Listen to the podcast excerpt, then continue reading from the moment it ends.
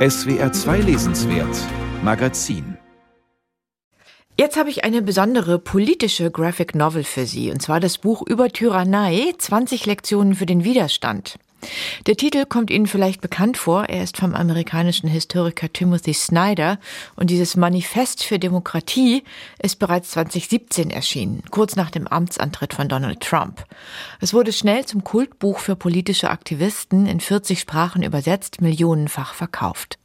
Jetzt hat die Illustratorin Nora Krug dieses nach wie vor aktuelle Buch grafisch in Szene gesetzt mit einer ganz eigenen Bildsprache. Mein Kollege Lukas Meyer-Blankenburg hat sich diese Graphic Novel angeschaut. Hallo Lukas. Hallo Anja, grüß dich. Ja, hilf uns noch mal ein bisschen auf die Sprünge.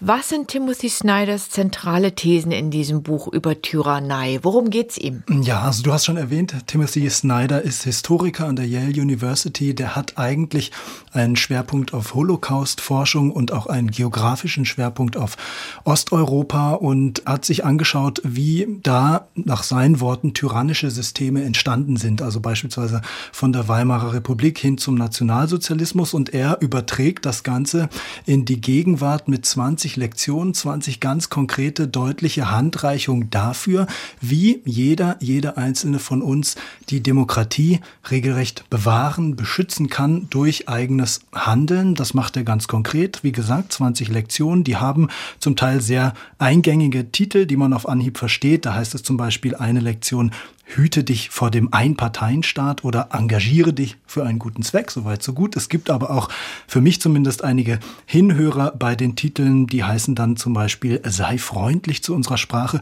oder führe ein Privatleben. Ja, sei freundlich zu unserer Sprache ist natürlich momentan ganz besonders wichtig. Jetzt könnte man so etwas ja, sagen wir mal, relativ plakativ, zeichnerisch mhm. umsetzen, einfach mit so Parolen zum Beispiel. Aber Timothy Snyder hat sich ganz bewusst die bekannte Illustratorin Nora Krug ausgesucht. Ja. Und ich finde, sie hat diese 20 Lektionen fast poetisch in Szene ja. gesetzt. Oder wie würdest du ihre Bildsprache beschreiben? Ähm, poetisch ist ganz schön, trifft es auf jeden Fall besser als plakativ. Das ist nicht Nora. das ist es nicht, nee. Das ist es überhaupt nicht, nee.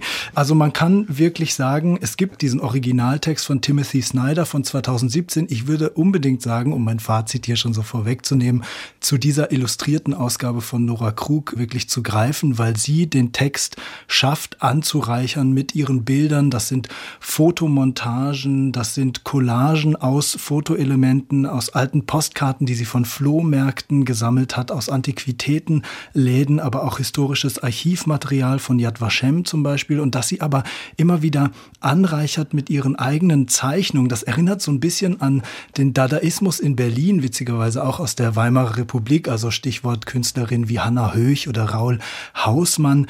Diese Bilder, die denken immer so ein bisschen um die Ecke. Und das meinte ich damit, sie reichern den Text an, weil man wirklich eine Passage von Snyder liest und dann hat man ein Bild von Nora Krug dazu. Diese Bilder sind so eingewoben in den Text, was einem wirklich nochmal zu denken gibt. Also zum Beispiel, sie illustriert jeden Einstieg von einer Lektion mit einer Miniaturillustration und bei dem Stichwort Setze ein Zeichen. Da sieht man eine Gruppe von Menschen in Schafskostüm und einer aber, der hat seinen Schafkopf ausgezogen, sich auf den Zaun gestellt und hält eine Mistgabel in der Hand.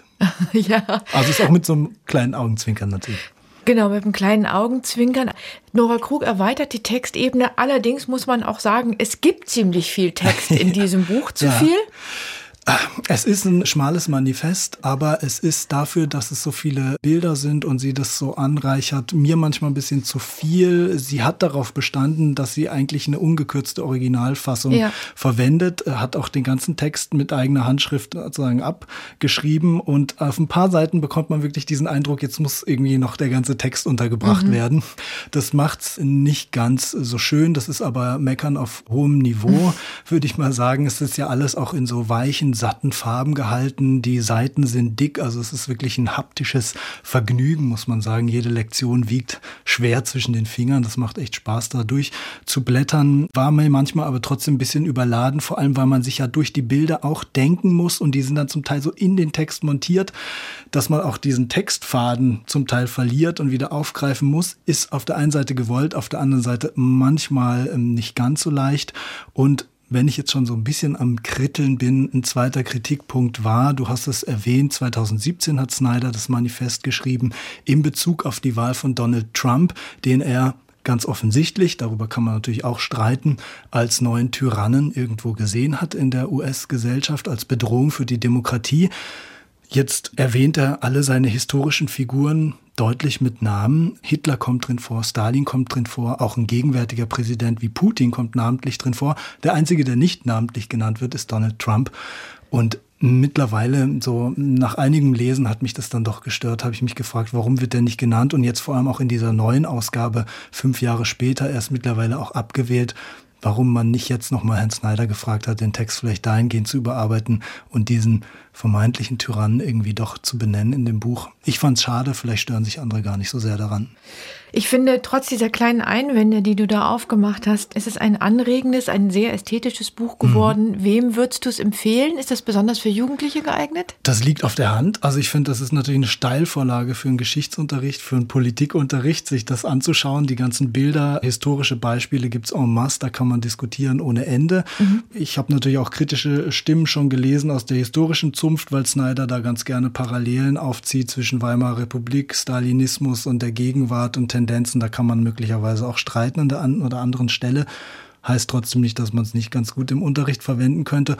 Und umgekehrt, aber dadurch, dass Nora Krug, wie ich finde, das so toll macht mit diesen Bildern, die einen wirklich ins Denken kommen lassen, anhand dieser historischen Beispiele ist das auch was für Erwachsene. Es gibt ja diese überraschenden Lektionen zum Teil, wo man dann wirklich nochmal einen Stupser kriegt, wie man sich tatsächlich durchs Höflichsein, durchs auf die Sprache achten, auch dadurch, dass man sein Online-Verhalten checkt und überprüft, dass man mutig ist, um seine Demokratie zu verteidigen und sich einzusetzen und sieht, man muss kein Held, man muss keine Heldin sein, es geht nicht immer ums Große und Ganze, sondern es geht einfach darum, vor die Haustür und machen im ganz konkreten einzelnen Beispiel um einen herum. Vielen Dank. Die Graphic Novel über Tyrannei, 20 Lektionen des Widerstands von Timothy Snyder und Nora Krug ist bei CH Beck erschienen. Danke Lukas Meyer-Blankenburg fürs Gespräch. Gerne.